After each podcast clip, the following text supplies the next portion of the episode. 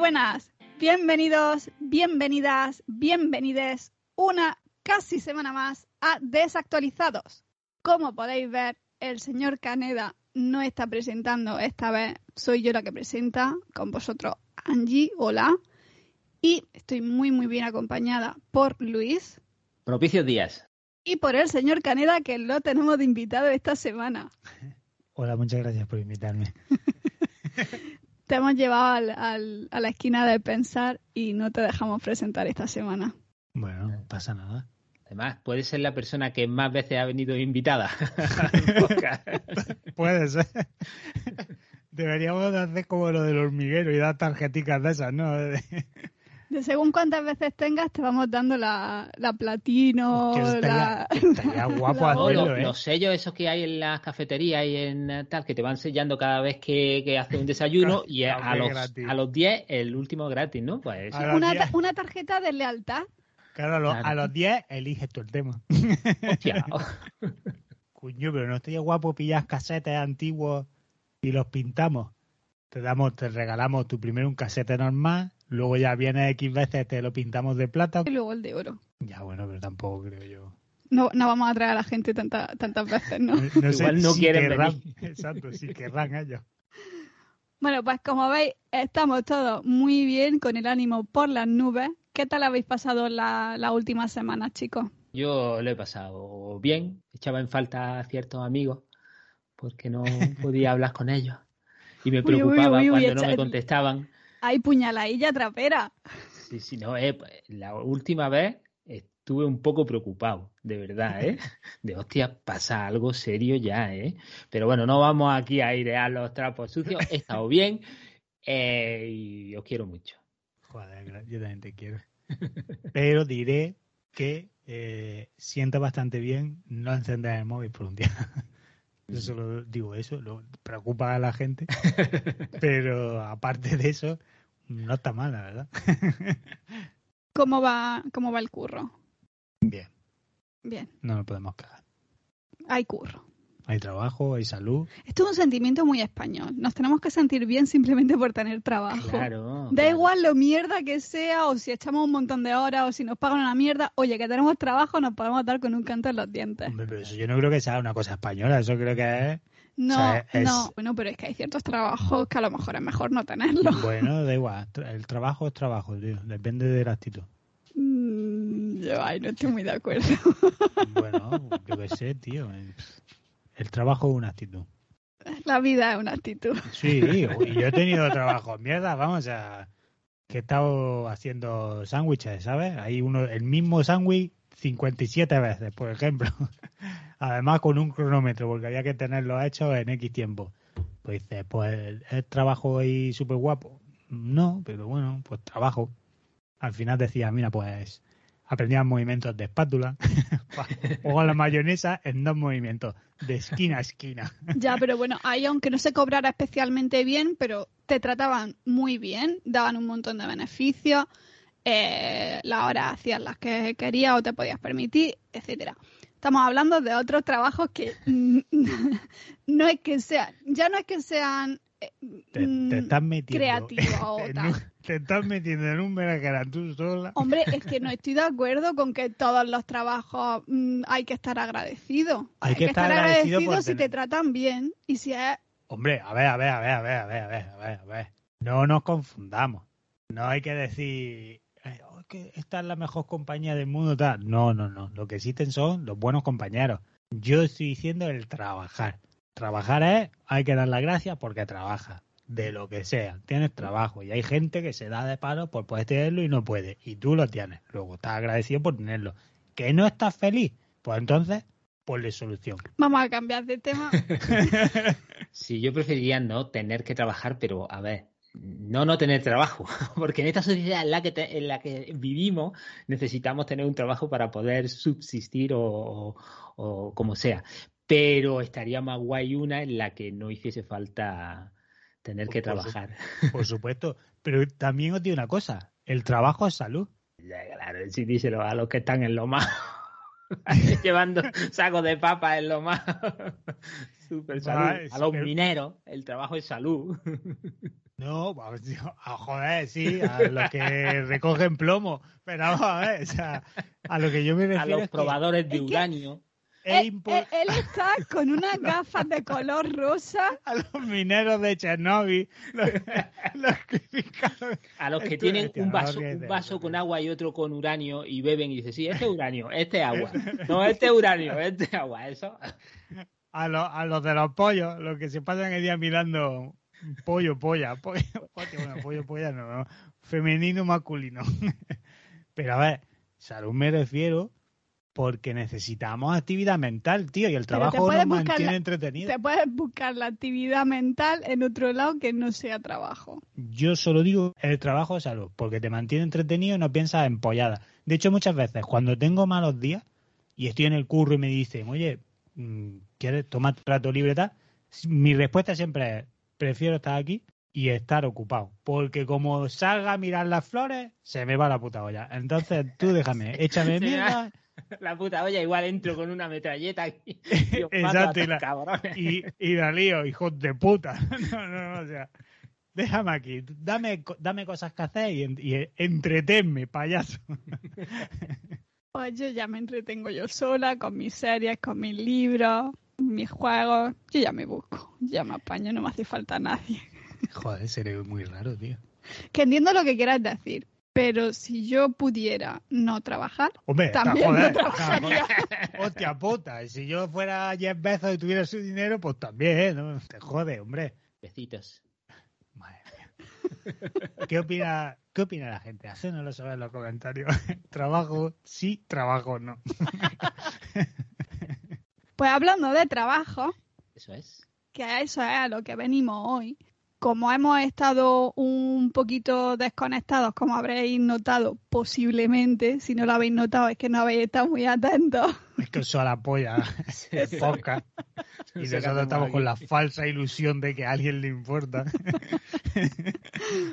Y es porque, pues eso, porque de ilusión no se vive, hay que, hay que trabajar para comer y hemos estado un poquillo ocupadillos. Una de esas personas, de nosotros tres, que han estado más ocupados, aparte de mí, el señor Caneda. Sí, porque yo estaba ocupado normal. Tenía mucho tiempo para escribirle a la gente, si le oye cómo estáis, dónde estáis, no sé nada de vosotros, qué os pasa, estáis bien, no estáis bien, por favor, comentadme, decidme algo que no sé cómo estáis. O sea que yo he trabajado Sí. normal. Pero aquí pues vamos a enfocarnos en el señor Caneda, que es al que hemos traído hoy de invitado, Sí. Gracias. Porque básicamente, señor Caneda, ¿tú qué haces? Pues mira, yo me dedico. Es que hoy he estado aquí muy lento, pero porque no me acuerdo de. Soy mamporrero. Ahora te has acordado de repente. Me acuerdo de repente. Además que si le pudieras ver la cara, eh, así como se, se le ha iluminado la bombilla y he dicho, uy, que sí que me acuerdo. Que sí, que Me sí. acordado, no sé por qué de pronto me ha venido la imagen. Ah, sí, porque me he acordado que un día que estuvimos hablando, ¿cómo molaría el perfil de LinkedIn de un mamporrero? ¿Cómo, cómo sería? Ya sabéis que en LinkedIn la gente se pone ahí técnico, ingeniero, no sé, no sé cuánto, y luego a lo mejor es, pues, pues eso, de hace sándwiches, ¿sabes? Que te pone ahí, ingeniero del harina con no sé, no sé cuánto. Pues ¿cómo, ¿cómo lo pondría? ¿Cómo creéis vosotros que un mamporrero pondría su perfil, ¿sabes? De Técnico de inseminación artificial. técnico. Artificial, Eso de artificial poco tiene, ¿eh? Te coge el pollo, el cava y de aquí va para esto. Y Eso, más natural que eso no existe nada. Bueno, pues técnico de inseminación natural. Es muy, es muy corto. Hay que ponerle algo más, Claro un poco más de retórica porque con eso no te contratan, ¿eh? Doctorado técnico espe- no, técnico técnico superior de inseminación manual natural. no sé, tío, pero está ya guapísimo. Es un perfil de un mamporrero. Bueno, piénsatelo y para el siguiente nos lo dices. Lo No, yo no. llamar, el podcast lo podemos llamar así. No, Mamporrero. no, no, no, todo. El técnico superior en inseminación, no sé qué, no sé cuánto, de equinos y bovinos. ¡Oiga! Me encanta. Ya tenemos título. En los comentarios, amigos, otra, otra cosa que os dejamos para los comentarios es ¿cómo describiríais vosotros el trabajo de mamporrero para vuestro perfil de LinkedIn? Sí, porque en el título no lo voy a poner. Joder, pues me parece un tío guapísimo. vamos. Yo Tú lo clicaría, querías yo diría, clickbait, tú lo querías clickbait, toma. ahí. yo diría, coño, tío, un tal. Em, bueno, ya un poquito serio. Em, gracias por, por llamarme, ¿no? Y, y invitarme a, a vuestro podcast. La verdad es que me hace mucha ilusión Por haber pensado en ti para este segmento de, de nuestro podcast. por haber pensado en mí. Y volviendo a tu pregunta, yo me dedico a la producción de efectos visuales para cine y televisión. Entonces, efectos visuales estamos hablando de efectos digitales, no efectos en cámara, lo que vendrían a ser marionetas, explosiones controladas, cosas así, sino efectos digitales. Todo lo que no se puede hacer en la vida real y que se recurre, eh, bueno, o no se puede hacer o sería muy peligroso si se hiciera, O muy caro. o muy caro y se recurre a los efectos digitales. Entonces, yo eh, soy productor de, de eso. Y lo que hoy quiero explicar es el punto de vista de, de la producción, porque es cierto, como tú me has preguntado, que mucha gente cuando te pregunta, pero ya a qué, qué haces exactamente? ¿A qué te dedicas? Pues entonces explicar eso, porque esta semana yo he estado como muy a saco. Entonces, eh, lo primero que, que hay que aclarar es que cuando pensamos en la imagen, bueno, ¿qué, qué pensáis vosotros si os digo un productor? ¿Cuál es la imagen que vosotros tenéis? Porque eso también me interesa a mí. O sea, si pensáis en, ah, pues productor de cine, productor de televisión, ¿qué es lo que pensáis vosotros? El que pone el dinerete. Ahí está, yo es que productor siempre ha sido pues, el que pone el dinero. De los productores de no sé quién, de los productores de no sé cuánto. ¿sabes? Y es como eso, el que pone pasta. Y bueno, y a veces dice, quiero que metáis una araña gigante en esta peli. Y como pongo pasta, pues hay que meter una araña gigante. En Wild Wild West. Em, pues sí y no, porque el papel de productor varía muchísimo. Pero yo creo que la primera gran diferencia que hay que dejar es que eh, clara es que no es lo mismo el productor que trabaja en set o que trabaja por el lado de nuestro cliente y el productor que trabaja por el lado de la compañía de efectos visuales. Entonces son dos equipos de producción completamente independientes, porque la compañía de efectos visuales está única y exclusivamente enfocada a su labor, que es proveer los efectos vi- visuales para, para, pues para tu proyecto. Mientras que el otro productor lo que se encarga es de gestionar el proyecto en sí entero y dentro de eso incluye los efectos visuales. Ajá. Entonces, si yo vengo con, con una idea, pues lo primero que haría, meto a un productor en medio, ten- tengo un guion, entonces este productor pues va a empezar a generar un presupuesto.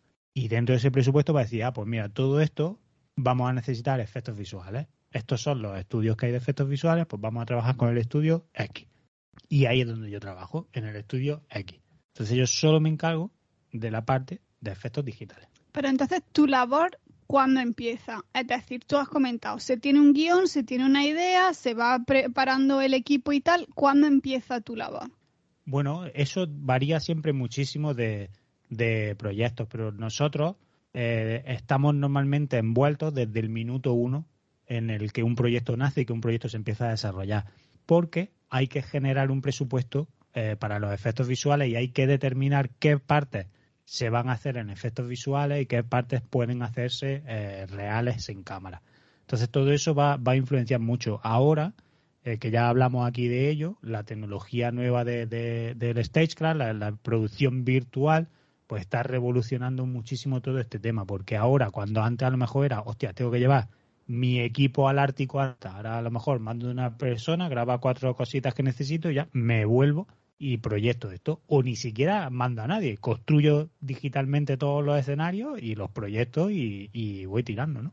Entonces tú estás envuelto eh, en el que yo estoy aquí así tranquilamente y ahora, para, para que sea como muy, muy, muy claro, nosotros tres estamos aquí tan tranquilos grabando y ahora, pum, nos toca, hola, mira que soy Netflix. Ah, hola Netflix, ¿qué tal?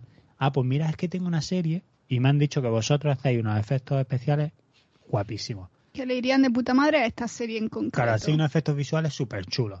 Ah, sí, pues ¿y qué, qué serie se trata? Pues mira, es Cabo y Vivo. Ah, pues mira, Cabo y Vivo nos mola mogollón. Ah, pues mirad, eh, estoy buscando que me hagáis las naves, las batallas espaciales, tal cual. ¿Cuánto me cobraréis por hacerme eso?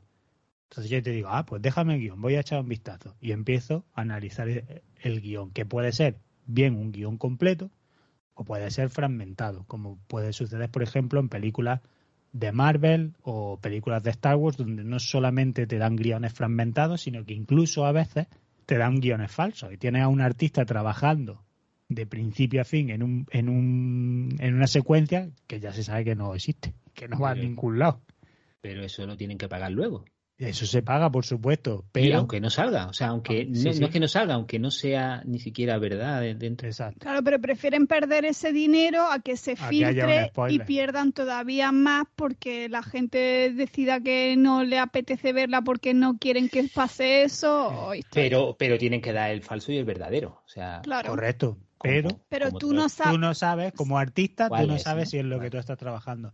Hay un inconveniente y es que cuando son proyectos de este tipo, eh, digo Marvel y Star Wars porque suele ser lo que más eh, impacto mediático genera. Mm. Entonces, cuando son proyectos de este tipo, hay veces que tú el guion que recibes está fragmentado, lo cual es un problema, porque tú a la hora de realizar eh, los efectos visuales y de pensar en ellos, es importante saber no solamente la secuencia para la que los efectos visuales son requeridos.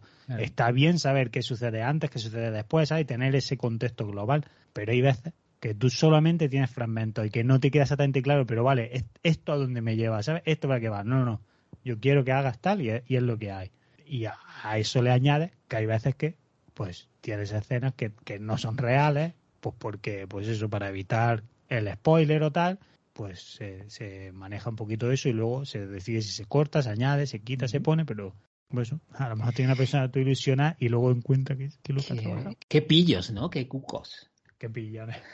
Y lo peor es que no pueden utilizar esa escena para promocionarse a otros estudios si quieren cambiar de trabajo o si se les ha acabado ya el, el contrato y tienen que empezar a eh, buscar otro trabajo diferente, esa escena, aunque no sea verdad, no la pueden utilizar hasta que la película o, serie no ha salido por, por contrato. Sí, bueno, eso, eso por supuesto, las reels de los artistas que se llaman, eh, de los proyectos, tienen que esperar y hasta que no tengan la luz verde por parte del cliente no pueden utilizar eh, ese material en su reel, ¿no? Para enseñar lo que han trabajado. De hecho, hay una historia en la industria que pasó con un, un chaval que estaba trabajando para el estudio, no sé quién era, Framestore, uno, uno de los estudios grandes, y pues bueno, pues el chaval cogió, dijo, uy, escucho qué guapo esto, que estos planitos que, que he hecho de roto y de tal, pues los voy a incluir en mi reel. Y empezó a enviar la reel con eso, y ni era oficial que el estudio estaba trabajando en esa película, ni era oficial todavía que la película estaba en producción. Y, claro, al, final la industria es muy pequeñita, los estudios se conocen y obviamente pues eso, ¿sabes? Se, se, hubo un par de llamadas y dijo, oye, mira, es que eh, estoy viendo, ¿sabes? Que nosotros también estamos currando, qué polla, ¿eh? Él lo cogió de, de un tráiler que se estaba preparando o de un tráiler, no, perdón, de un tráiler que había salido, cogió los fragmentos que le correspondían a él y lo introdujo en la reel, punto, pero el tráiler no especificaba este estudio está trabajando en los efectos visuales ni nada, ¿no? Entonces, claro, tienes que, tienes que tener el all clear por todas las partes. Entonces, normalmente tú como artista, pues vas y pides al final, oye, puedo tener mis planos de tal. Entonces te dan la luz verde y te los dan. Y ya tú los incluyes. También he escuchado que por la pandemia como se han pospuesto un montón de películas, había gente buscando trabajo que no podía enseñar nada de los dos últimos años. Tenía que mm. enseñar cosas muchísimo más anteriores porque todas las películas de los dos últimos años habían sido pospuestas y entonces no tenía la luz verde de ninguna. Correcto. Claro, y no puedes decir he hecho cosas para esta peli, aunque no las enseñes. Tampoco. Mientras no se haga eh, oficial por parte de tu estudio, o sea, la regla número uno es si está en la web, entonces puedes hablar de que estás trabajando en ella, porque está es oficial en la página web. Mientras no aparezca ahí, mejor no hables. Mejor no. y, no. comentes nada porque no deberías de, decirlo. Vale, y entonces ya nos has comentado que una vez que se tiene el guion, el proyecto ya tiene eh, dinero, tiene productores ejecutivos de los que ponen el dinero y se ha elegido al estudio que va a hacer los efectos especiales. Eh, el estudio de los efectos especiales dice, vale, pues por estos planos, por estas secuencias yo te cobro tanto y venga, se decide que se contrata tu estudio. ¿Cuál es el siguiente paso? Claro, el tema del presupuesto es una cosa orgánica. El, el, presupuesto, digamos, que va evolucionando a lo largo del proyecto. se llama el bidding. Tú vas pujando por el trabajo que estás haciendo y a lo largo del desarrollo de ese proyecto, ese presupuesto varía. Entonces nosotros en el departamento de, producción, lo primero que haces cuando tienes el guion en las manos es empezar a desmenuzar todas esas secuencias, cada una de esas secuencias en cada uno de, los planos que, que las conforman y empezar a pensar la mano de obra que voy a necesitar. Eh, si tenemos personajes, pues entonces tendría que pensar, vale, pues cuántos modeladores voy a necesitar, cuántos eh, artistas de textura, eh, etcétera, etcétera, etcétera, ¿no? Y empieza a pensar en esa mano de obra. Ya dices, vale, pues hacer esto se hace en una semana. Este plano, pues lo podrían hacer en cuatro horas. Este tal, y tienes que empezar a desmenuzarlo todo de esa manera. Entonces, claro, luego es muy importante nosotros, al departamento de producción, te dé feedback. Es una enseñanza para mí. Luego en el futuro, en otros proyectos, puedo decir, ah, mira, pues aquí este artista esto me lo hizo en X horas, puedo pujarlo por, por este precio. Y, y, eso digo que es orgánico porque varía, porque ahí suceden cosas y a lo largo de toda la producción, pues a lo mejor tienes que estirar de un lado, tienes que acortar del otro, o bien el mismo cliente, pues ahora te dice de, oye, pues han cortado el clip, entonces hay que empezar a hacer movimiento de ficha y ver a lo mejor pues yo qué sé, esta secuencia que iba a ser íntegramente eh, digital, pues la vamos a quitar de en medio y todo el dinero que ahorramos de ahí lo vamos a poner aquí, aquí, allá. Entonces todo, ese juego se va haciendo y se va reajustando todo el rato, ¿no? De manera natural. ¿Y, eso es trabajo del productor también? Claro, el trabajo del productor dentro del estudio. O sea, nosotros en el estudio desactualizado, pues lo que estaríamos es viendo la serie de Cabo y Vivo e iríamos diciendo, ah, pues mira, pues para hacer la nave de Spike, pues vamos a necesitar estos artistas, vamos a aceptar y ahora nos van a decir, oye, mira, es que la nave, la secuencia esa que habíamos dicho ahí de la nave volando por encima de la ciudad, no sé qué, eh, no la vamos a hacer al final. Entonces digo, hostia, vale, pues hay un dinerete que te ahorras. Pues ahora con ese dinero vamos a invertirlo, lo vamos a mover, porque es que prefiero que hagáis esta pelea de esto, tal, no sé qué. Vale, pues distribuimos y manejamos ahí. Y eso lo adapto a mi artista. Entonces, Tú con el estudio cierras el número de artistas que quieres, tú trabajas con el departamento de, talento y les vas diciendo, oye, voy a necesitar un, artista de layout, voy a necesitar eh, un compositor más porque ha sucedido tal, así que, y entonces todo eso se va intentando ajustar dentro de, de tu proceso, ¿no? Normalmente tienes que tener cerrado el plantel pero siempre hay movimiento, ¿no? Siempre sabes de, ah, no, pues a partir de noviembre este artista se queda libre y me viene. Todo eso, eh, como digo, es orgánico y se va a ir adaptando. Y una vez que ya está enfocado el dinerete, que sabemos cada plano lo que cuesta y, tal, ¿qué viene a continuación? Claro, ahora, o sea, lo que ha pasado este, este último mes y medio es que nosotros hemos entrado en la fase de entrega. Entonces, dentro del show en el que estoy trabajando, pues son varios episodios, podemos entrar en la fase de entrega del primer episodio. Entonces, el primer episodio siempre es muy importante, pues, es donde testeas, digamos, eh, y digo testeas entre comillas, aunque no veis las comillas, es el momento en el que, eh, digamos, que pones a prueba la manera en la que vas a entregar todo tu material. Entonces, nosotros como productores, eh, pues primero, Mm, lo, primero que yo me encargo es de generar el volumen de trabajo para cada uno de los artistas. Yo voy asignando a cada uno de ellos los planos que tienen y luego cada día pues tú chequeas con tus artistas para comprobar que tienen todo lo que necesitan para desempeñar su trabajo.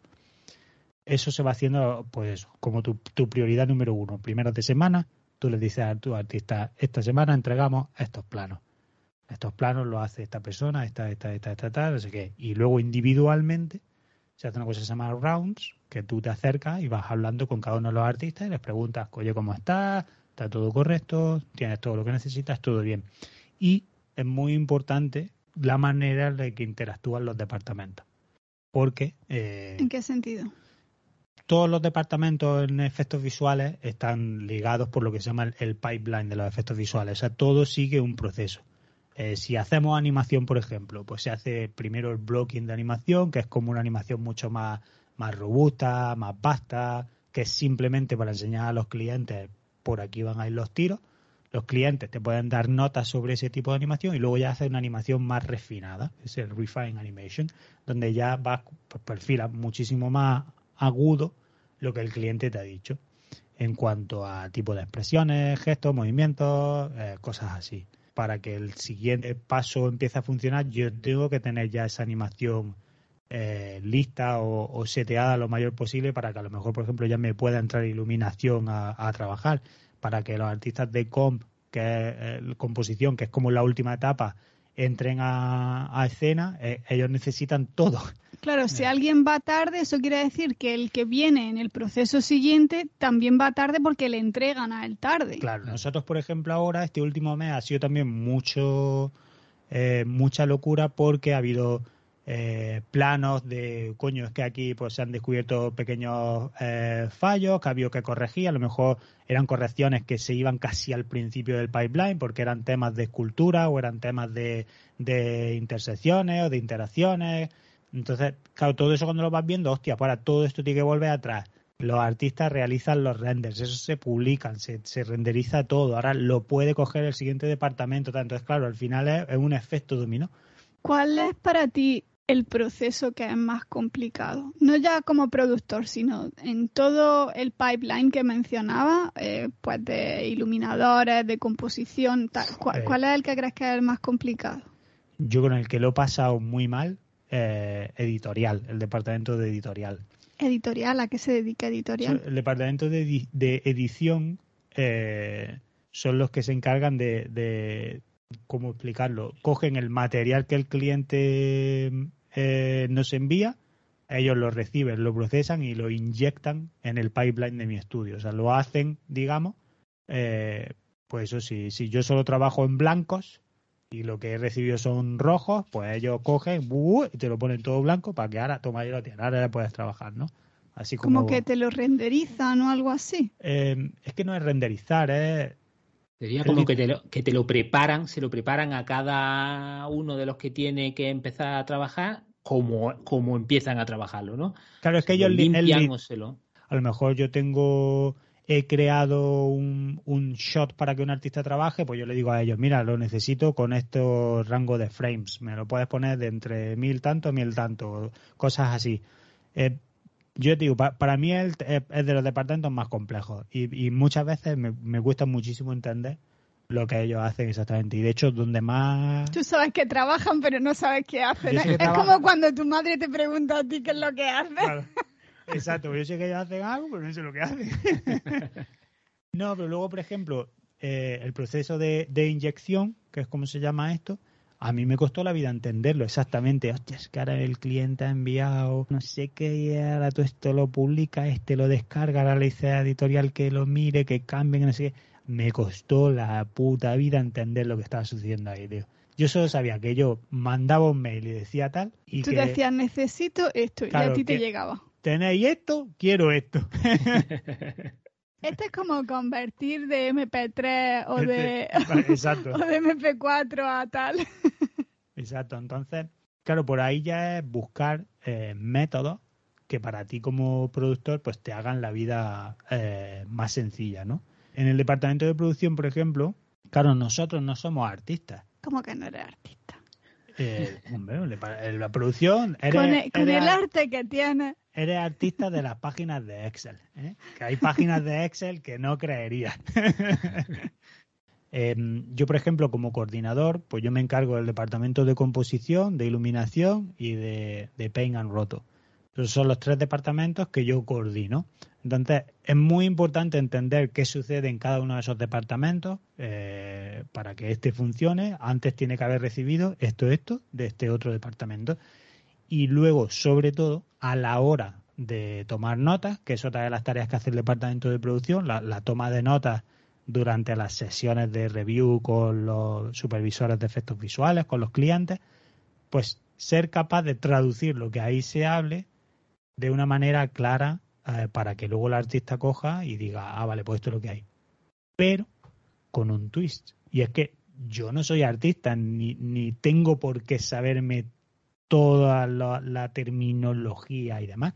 Entonces, lo que, lo que es importante es que entiendas lo que se está hablando, porque muchas veces los directores, los, los, supervisores de efectos visuales, pues ellos hablan. O sea, no es, a ver, pon esta nota, a- cambia esto, tal, no sé qué. No, ellos están teniendo una conversación y están, que es, que es muy interesante de ver, porque es una conversación en, en la que aprendes a educar a tu ojo, porque de pronto se empiezan a fijar en movidas que, que tú, pues, o sea, ya ha pasado a veces de decir, sale alguien de pronto decir, ah, ¿habéis visto eh, que hay un píxel verde aquí?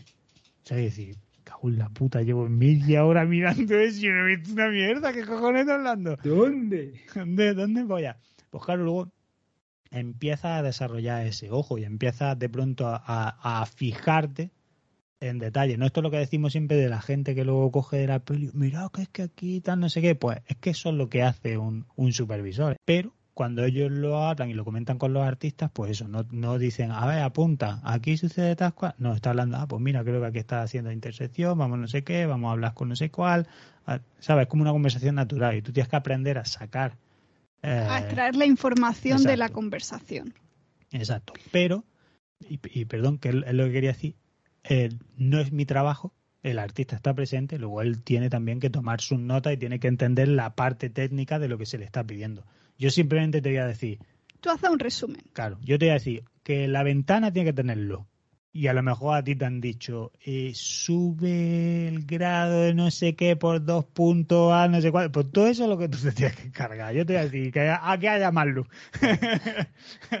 Que no se ve lo que hay dentro, Que no se ve lo que hay. Y comentaba antes lo de la entrega, que por eso es por lo que había estado más apretado y terminando más tarde de lo que correspondía. Mm.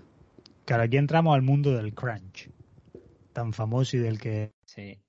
que tanto el mundo habla, porque eh, pues este mes, mes y medio estaba haciendo, pues han sido 10, 11 horas, 12 horas, eh, bueno, tampoco te voy a decir, pues todo ha estado igual, ¿no? Pero, pero sí, han sido jornadas extremadamente muy largas en un periodo muy corto de tiempo y ha sido como, pues, pues sinceramente a todos los oyentes, realmente lo último que me apetecía después de 12 putas horas delante de un ordenador decir, no, ahora sigo con- sentado para ahora grabar, pues ni, ni tenía energía, ni tenía ganas y, y Luis empujaba, Angie empujaba y a- alguna vez hemos intentado tal, pero sí es cierto que decía, "Uf, es que mentalmente no, no puedo más, tío, o sea, no por mental, sino decir, es que son tantas horas sentados delante de una pantalla que ahora no me apetece continuar sentado delante de una pantalla y tal, ¿no? La semana que viene contamos mi trabajo, Y contamos bueno, mi crunch. y- Exacto. Y todo viene pues porque se entrega el, primer episodio, entonces cuando tú haces la- las entregas, cuando el cliente ya te dice, oye, aprobado, tú has hecho reviews con los clientes, le has enseñado los finales, no todos tus planos finales, el cliente te dice, estoy muy contento, todo aprobado, no tengo ninguna nota, nada, vale, perfecto. Ahora, ¿qué haces tú? Tú envías ya eh, el material y tú haces eh, mm, revisiones técnicas. Entonces, para estas revisiones técnicas, nosotros, y bueno, todos los estudios se- normalmente las hacen en una sala de proyección.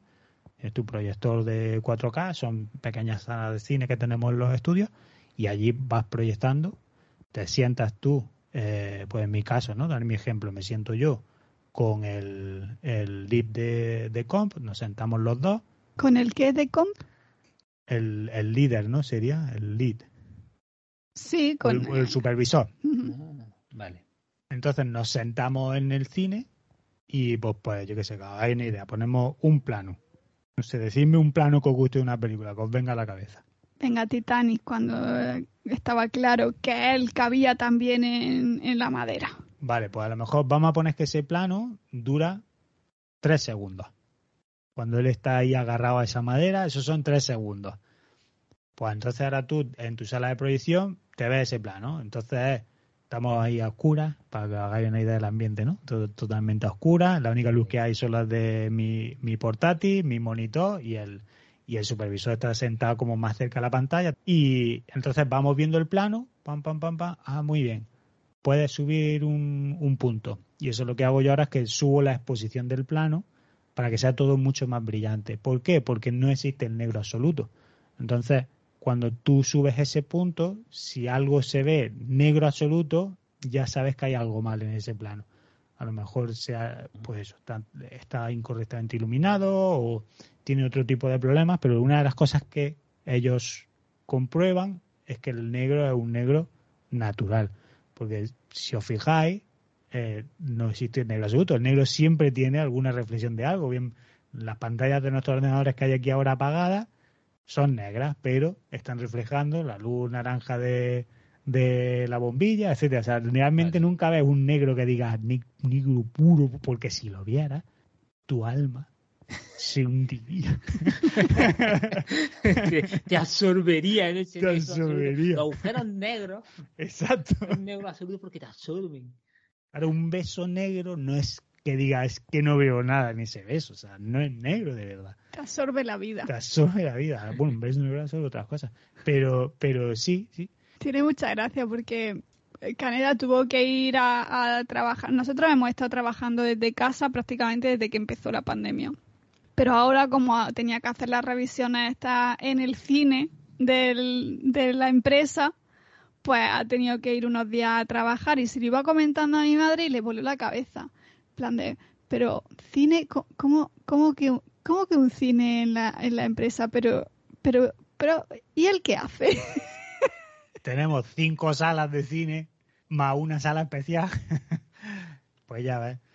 Eh, y eso entonces, como productor, pues yo lo que hago es eh, preparo una playlist con todos los todos los shots que ya están listos para ser revisionados a 4K y con esa playlist lista nosotros utilizamos un software que es el estándar de la industria, se llama Shotgun. Entonces con esa playlist lista, pues yo ahora voy, preparo la sala de cine, preparo mi playlist, preparo todo, llamo al supervisor y ya él y yo, pues, nos, pues yo que sé, hacíamos sesiones de 3, 4 horas, parados para comer, 3, 4 horas, y todo, tú lo que haces a lo mejor, pues eso es un plano, a lo mejor dura 3 segundos, un plano muy largo puede durar 10, 15 segundos, ¿vale? Pues eso lo veías en loop. Se pone en loop y a lo mejor lo ves repetido 4, 5, 6, 7 veces. Está. Venga, ¿me puedes subir la ganancia? Subes la ganancia. ¿no? Claro, pues sube la ganancia, venga, 4, 5, 6, 7 veces, está, así que, hostia, bájala otra vez, ah, súbela otra vez. ah, vale, no, pues venga, probado, todo bien. O ah, no, pues mira, hay aquí hay una intersección que si te fijas en la taza sucede esto, tal, pues todas esas notas tú las tomas y luego se las haces llegar al artista para vale, y eso, eso me hace recordar cierto capítulo de Juego de Tronos. ¿Tú sí. crees que alguien supervisó ese capítulo diciendo, eh, ponlo más oscuro porque yo quiero negro absoluto, yo quiero que le absorba el alma a todos los que... Pues mira, yo creo que todo el que se quejó de que el capítulo de Juego de Tronos era muy oscuro es porque no vio el capítulo como había que verlo. Yo he visto a gente viendo Juego de Tronos por la mañana en el tren, en el móvil. Ya, yo, y yo estoy con la tele. Ah, no, pero es que lo que pasó también es que cuando lo emitieron en HBO, en, en HBO España, no sé si luego mm. lo cambiaron, pero al principio no estaba a calidad chachiguay, estaba una claro. calidad raruna mala. Y... Exacto, yo tengo que hacer, por ejemplo, el, el, el, show este. Que parecía que se le habían bajado la estantería en vez de que fuera sí, el de real. cuando yo veía la primera temporada de Juego de Tronos, ¿sabes? Buscaba en mi estantería, sí. Que las tetas eran cuadradas en vez. claro, pues yo el, el, show este desconozco cómo se emitirá después en las televisiones. Pero yo te puedo asegurar que, vamos, me extrañaría, me extrañaría mucho que alguien lo vea en una pantalla de cine a 4K claro. con un proyector que vale que vale probablemente más que más que la casa. Más que eso, la casa. Eso lo ve eh, Hideo Kojima, que se hace las fotos de esas en su en su cine viendo Exacto. las películas, el hijo de puta. Exacto, pues claro, pues ese es el tema, ¿no? Entonces, claro, nosotros revisionamos. Pero bueno, también hay que tener en cuenta eso, que no todo el mundo. Porque lo que pasó con el episodio de Juego de Tronos es un poco eso, que se pensó para la manera óptima de verlo, pero no se tuvo en cuenta que la mayoría de la gente lo iba a ver en no, sitios de mierda. Es que ahí es donde viene la, la, la el interés que el, tú le pongas a verlo. No, también. ahí es donde viene la intención artística. Por eso yo estoy muy, muy en contra de todo el mundo que se quejó del episodio Juego de Tronos, porque yo no tengo, como director de fotografía, yo no tengo por qué pensar, ay, a ver cómo lo va a ver. En mi cabeza, este momento es oscuro, este momento, toda la luz. Es que yo que sé, Barry Lyndon, por ejemplo, una película de, de Stanley Kubrick, eh, Stanley Kubrick su polla dijo, yo aquí no quiero luces. Yo aquí quiero que la luz sea la de las velas que hay en set, eso es lo que va a iluminar todo. Y tuvieron que desarrollar un tipo de lente específica para poder rodar, para poder tener una, una apertura de lente muchísimo mayor y poder rodar con la puta luz de las velas, porque Kubrick dijo, aquí mi polla. Yo la, la verdad es que de, del capítulo de este Juego de Tronos, que lo he soltado por, por tal, eh, lo de que se vea más oscuro de la cuenta o menos, eh, no es mi principal eh, problema. O sea, de, o sea, no creo que sea el principal problema de ese capítulo, porque el capítulo hay cosas que podían haberse hecho de otra forma. Claro, Pero sí es verdad que, que, que sobre todo lo de, lo de, la calidad, si se veía, ya te digo, o sea, como cuando te descarga algo que no está a una calidad claro. óptima y se ven los pixelacos, pues eso se veía en el propio capítulo que yo había pagado HBO. ¿sabes? Claro, hombre, eso, es, que eso es un horror. Hay clama al cielo. Sí, eso sí, es un horror, pero, pero, una cosa que, te, que, que me ha surgido la duda, o sea, eh, si toda la película o todo el capítulo o toda la serie que se está haciendo es di o sea, digital, todo tiene efectos digitales, sí. es, eso que tú estás diciendo de preparas tu playlist y no sé qué, que te ves todo, toda la película, porque todo tiene efectos. Todo lo que tenga efectos lo ves. Pero ¿y si y todo to lo tiene? Pues lo ves todo. O sea, Pero tienes que ver toda la peli. Claro, Depende, yo... pero es que no siempre contratan a una empresa de efectos visuales para toda la película. A lo mejor te contratan para X claro, escenas y otro estudio tiene otra escena. A ver, yo por ejemplo, en mi caso ahora, ahora mismo, eh, donde estoy trabajando, lo es íntegramente es nuestro. Entonces, mm, yo te puedo recitar desde de la primera página del guion hasta la última. Porque me la he visto, o sea, es que me sé los diálogos de memoria. De hecho, cuando hacemos las revisiones estas, eh, muteamos el sonido para no escuchar nada. Y eh, a lo mejor estaba viendo y yo decía, eh, eh. porque ya me, me, es que me sabía todos los putos diálogos, o sea, es que te, te, te, claro, te los memoristas, acabas, ves tantas veces lo mismo, mm. porque ya no es solamente esta revisión, es todo el proceso creativo. Yo aquí, la, la, una de las mayores ilusiones del proyecto en el que estoy trabajando eh, fue ver nacer a los personajes. Y recuerdo al inicio, cuando, cuando empezamos a tener los primeros modelados 3D de ellos y tal, que, que yo decía, estoy ya deseando de verlos ya acabados. Y te vuela la cabeza, tío. Y cuando los ves en pantalla es como dices, tío, o sea, es que eh, estoy deseando, tío, que podáis verla. Estoy deseando que, que aunque haya un puto trailer, que podáis verla, porque honestamente, a nivel técnico, es acojonante. Tía, podía, cuando, cuando se haga, podíamos hacer un desactualizado de cada capítulo y tú lo puedes comentar, hostia, con los... Tú comentas la parte técnica. Claro, comentarios del productor. bueno, podría hacer eso y luego perder mi trabajo.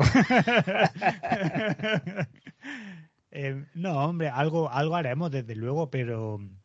Hostia, aquí iba, luego... aquí iba, a decir yo una maldad, pero no la voy a decir.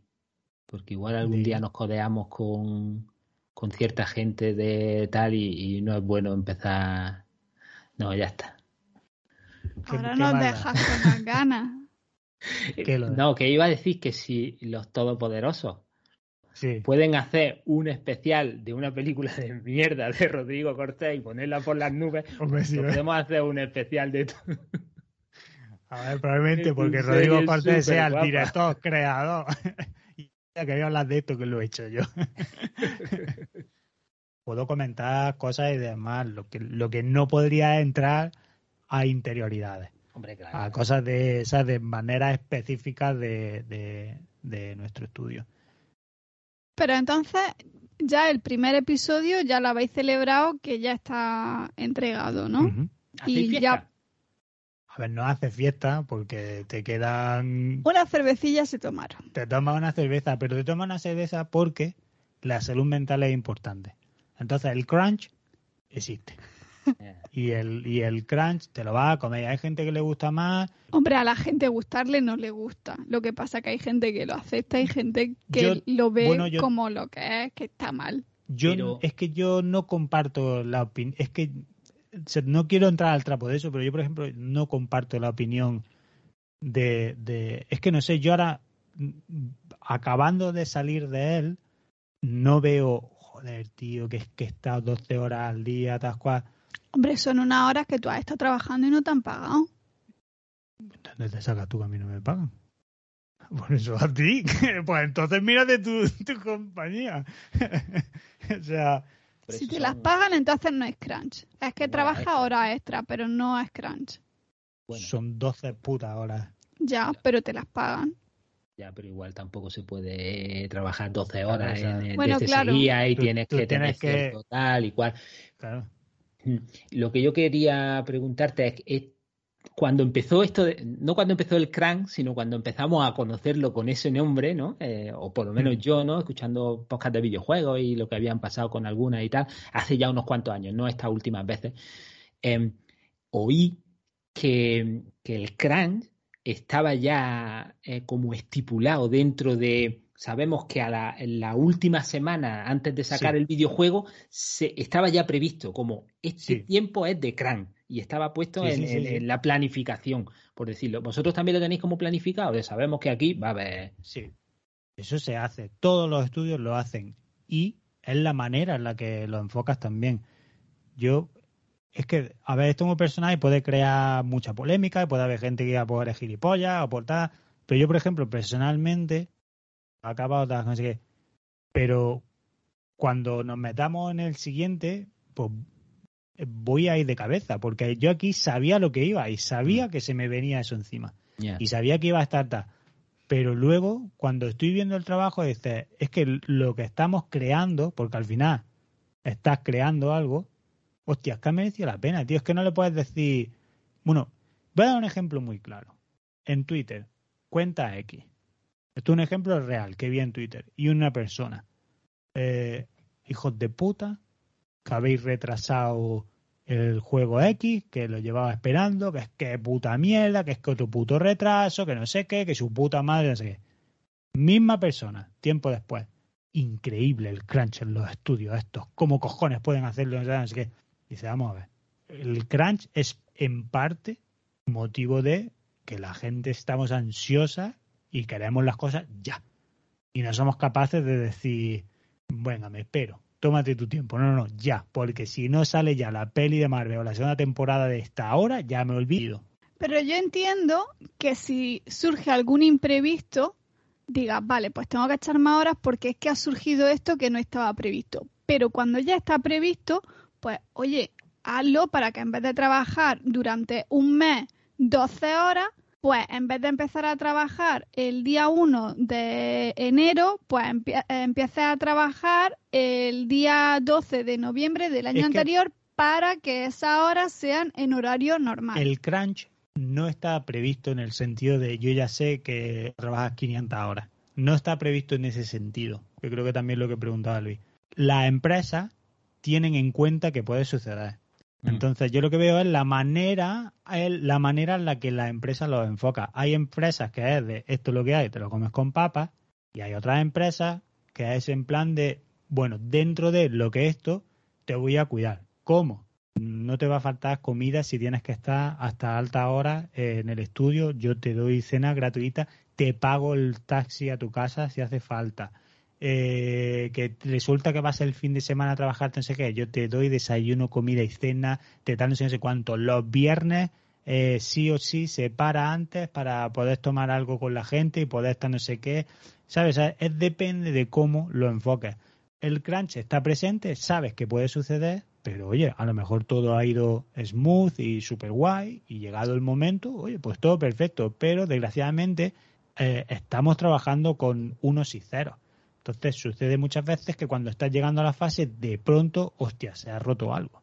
Hostia, ahora de pronto resulta que el, brazo de este personaje eh, está mirando a Lima, ¿sabes? Y tiene que estar en verdad mirando hacia el otro. ¿Y qué, qué pollas ha pasado? ¿Qué ha petado el modelo de ese personaje? Pues ahora eso, hostia, tira para atrás.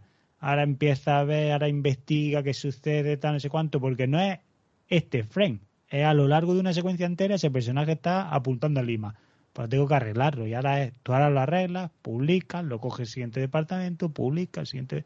Y eso. Sí, todo, todo eso retrasa. Y, y, supongo que en determinada bueno, empresa o proyecto o lo que sea, no se podrá retrasar. Tendrá que salir X días, ¿no? Claro. Y entonces, pues, eso supone, pues, eso, que hay que quedarse más, que hay que tal, pues, sí, es una putada, pero sí. A ver, yo lo entiendo. Pero yo, lo chulo, o sea, lo chulo no, lo, lo, lo ideal sería que todo eso que pasa digan, hostia, pues no es que tengas que trabajar más, sino que en lugar de salir el día 5 del mes, pues va a salir el día 30 de ese mismo mes porque Claro. tenemos que arreglar esto y la gente tiene que trabajar normal. Pero claro, ahí estaríamos con que habría un montón de gente, como tú dices en Twitter, "Eh, que yo lo quería el día 5, que lo habíais dicho y no sé qué, y ahora lo posponéis, no sé cuánto. Y cuando vaya llegando eso, hay otro problema y lo tienes que posponer otro mes más y sería, eh, qué cabrones, que no sé qué, no sé cuánto. Sí, es, es un tema complejo. El crunch en mi trabajo complejo. es una mierda, eso ya te lo digo yo. Claro, yo ahí, es que ahí, fíjate, yo ahí estoy con una cosa que, que me dijeron, que, que, que conforme me la estaban diciendo, dije, totalmente. Todas las compañías, todas. Estoy hablando del mundo de los efectos visuales. No existe compañía buena. Todas tienen, todas tienen cosas buenas y Claro. cosas malas. Sí, sí. Y, y eso es impepinable. Eh, Yo creo que se puede extender a todas las compañías en general. En general, lo que existen son buenos compañeros de trabajo y buenos jefes. Lo importante son los equipos y lo importante son la, la gente con la que trabaja. Hombre, eso se dice, es como lo de la familia. La familia tiene la que, la que tiene y luego la que elige. Claro. Exacto. Entonces, la familia que te ha tocado de nacimiento, la de sangre, esa familia es la que te ha tocado. Puede ser la mejor del mundo o no, es la que hay. Ahora, la que tú eliges, que son tus amigos, tú los eliges. Por eso cuando la gente es de, "Es que esta persona es un gilipollas, quítatelo de tu puta vida. Si esa persona, quítatela. Pero si es que no le debes nada, ¿para qué quieres a tener una persona así? Pues, pues a nivel laboral es lo mismo. Estás amargado, estás no sé qué. No digas, esta compañía es una puta mierda. No. Este equipo es una puta mierda. Mi Cuando- jefe es un hijo puta. Cuando el señor Caneda dice quítatela, no quiere decir que la mates. Es que no, es que no la veas. Vaya- A ver, vaya- vayamos a, vayamos a, que la gente ya se pone. Di- Disclaimer. Es que la bloquee en el móvil y siga Claro. a tu rollo. Claro, No la veas más, ¿sabes? No quisiera yo ahora que mañana aparezca en el periódico. es que escucho en el podcast. No, no, o sea, quítate me refiero de, pues, pues ya está, tío, pues fuera. Pero tener gente que te drena a tu alrededor, eh, y volvemos a nivel laboral, a mí me han hecho llorar en el trabajo. Y en aquel momento era un subnormal y decía, joder, pero ¿por qué pollas tengo que aguantar yo esto? Pero por suerte, pues bueno, te vas dando cuenta y al final llega De el eso se momento... aprende también. Claro, al final llega un momento en el que dices, tu puta madre. Bueno, nos estamos yendo por las ramas. Exacto, perdona. Pues ya está el primer capítulo entregado y ahora a trabajar en el segundo. Claro, o sea, en el segundo ya estábamos trabajando ya, pero eh, básicamente es eso. O sea, el, el trabajo de un productor es encargarse de que el proyecto salga en tiempo y dentro del presupuesto. O sea que tu crunch es tu propia culpa. Mi crunch es mi propia puta culpa. Es que, que ser gilipollas, vamos. Qué tonto eres. No, pero precisamente, pues bueno, con el crunch ahora pasa cuando estás en este periodo que tú hablas con porque claro, tú, eh, la salud de, de la gente, la salud mental es importante, entonces tú hablas con tus artistas y ves, pues hay muchas veces que, que, que la gente no comunica cuando ellos se sienten agobiados y de hecho se ha dado el caso de una persona que se le estaba pidiendo demasiado, pero porque, pues si yo te echo el plato y tú comes, pues te voy a seguir sirviendo. Esto es como lo de la abuela de, no, toma otra más, otra más, y tú, no, bebé, y te lo comías, pero pensaba, hostia, que voy a explotar, tío, pero decía, me voy a comer como le digan, muero de verdad, ¿eh? Como le diga a la mujer que no. claro, pues no, tío, pues lo lógico que sea decirle, no, no, gracias, estoy lleno. Pues claro, pues si el artista no te dice nada, pum, pum, y, y de pronto escuchas, hostia, pues está pasándolo mal. ¿Qué ha sucedido aquí? ¿Sabes qué pasa? Pues luego habla, pues claro, no, es que mogollón. Coño, también es, es importante esa comunicación y es importante en el, en el ámbito laboral no tener ese miedo a decir, oye, creo que tengo demasiado en mi plato. O sea, necesito ahora mismo que quitarme esto de en medio, necesito tomarme un rato y, y por supuesto, no anteponer el, el trabajo eh, a tu salud, porque esa es otra. No somos nadie para las compañías, nadie. O sea, eso de, oh, esta compañía que nos cuida, una puta mierda. La compañía te cuida mientras tú seas beneficioso para la compañía. En el momento en el que ya tal, Ale, eh, muchas gracias, ha sido muy bien trabajar contigo, que te vaya bien en el Si te vino, me acuerdo. Exacto. Entonces, hay que hacerlo. Y, y eso, y nuestro trabajo, mi trabajo es, pues, en este caso, pues yo coordino estos departamentos, yo me encargo cada día de, ver que todo el mundo tiene lo que ellos necesitan hacer, preparo la, la review y luego pues preparo los paquetes que se envían a los clientes, renderizando los archivos, etcétera, porque aquí después de haber revisionado todo con el, con el supervisor, todo está aprobado, pues ahora el siguiente paso, que es lo que me hacía pegarme la hora, era, venga, pues ahora renderizo todo, preparo las notas, mando los emails a los clientes, envío los paquetes, etcétera, y todo eso al final pues está en consuming porque lleva, pues son procesos que, que tardan mucho, que es muy largo y que tienes que revisionar todo, que se haya renderizado correctamente, etcétera, etcétera. Pues ya tenemos trabajo para ti para, para el fin de semana. Nos tienes que organizar cuándo es la siguiente vez que, grabamos. sí. Y luego hacemos grande, hijo de puta, nos hemos pegado todo el fin de semana grabando. Por tu culpa. No, pues yo creo que ha sido muy interesante. Yo la verdad es que no sé, no. No, entendí una mierda. No, no, no, no, Sabía que ese trabajo había que hacerlo, que, pero no sabía quién se encargaba de hacer todo eso y tal. Guay, mola. Bueno, pues lo dicho, que muchísimas gracias por venir de invitado esta semana a contarnos de qué trabaja. Luego se lo pondremos a nuestros padres para que puedan saber de qué, de qué va. Tampoco creo que esté bien explicado, pero bueno, si, si se ha entendido algo, pues está bien ya. Yo espero que sí. Bueno, ya nos comentáis vosotros en los comentarios. Pero antes de despedirnos, hasta probablemente, posiblemente, esperemos que la semana que viene, eh, Luis, ¿nos puedes decir a quién le tenemos que dar las gracias esta semana?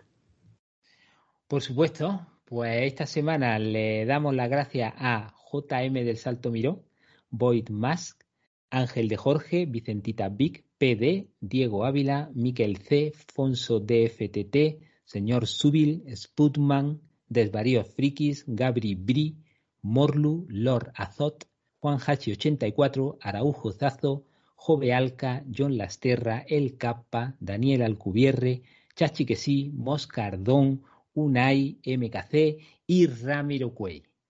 Ole, muchísimas gracias. Muchas gracias a todos, la verdad que es increíble que, con lo, lo poquito que hemos estado publicando hayáis aguantado como campeones. Sí, sí, muchísimas gracias por continuar escuchando nuestra aventura y desventura y, por, y por seguir ahí con nosotros. Y Caneda, ¿nos puedes decir en qué medios sociales o de qué manera se pueden contactar con nosotros? Yo qué pues ya sé si yo estoy aquí de invitado. sí, por supuesto que puedo. Nos podéis encontrar, por supuesto, hacernos llegar preguntas a nuestro email, que es desactualizadospodcast.gmail.com o en español gmail. Gmail.com. Eh, ¿Y yo qué he dicho? Gmail. Joder, Mira el inglesito. Gmail, Gmail. Eh, o bien nos podéis contactar a través de las redes sociales, donde nos podéis encontrar en Twitter como arroba desactualizado o bien en Instagram como desactualizado barra baja podcast. Tenemos un grupo de Discord que se llama desactualizado, pero que no nos vaya a encontrar, nos tenéis que pedir la invitación y nosotros, nosotros os la enviamos para que entréis. Cuanta más gente se vaya apuntando, llegará un momento en el que por fin seremos suficientes y por supuesto, si estáis ahí que dice, coño, estos chicos, les voy a invitar a un café, porque es que me tomaría un café con ellos. Oye, pues nos podéis invitar a, un café a través de Coffee, donde nos podéis encontrar como desactualizados podcast y, y nosotros pues os lo agradeceremos eh, anunciándoos como productores de este pequeño programilla. Pues muy bien, muchas gracias. Pues con esto y un bizcocho hasta luego. Adiós. Hasta el próximo podcast.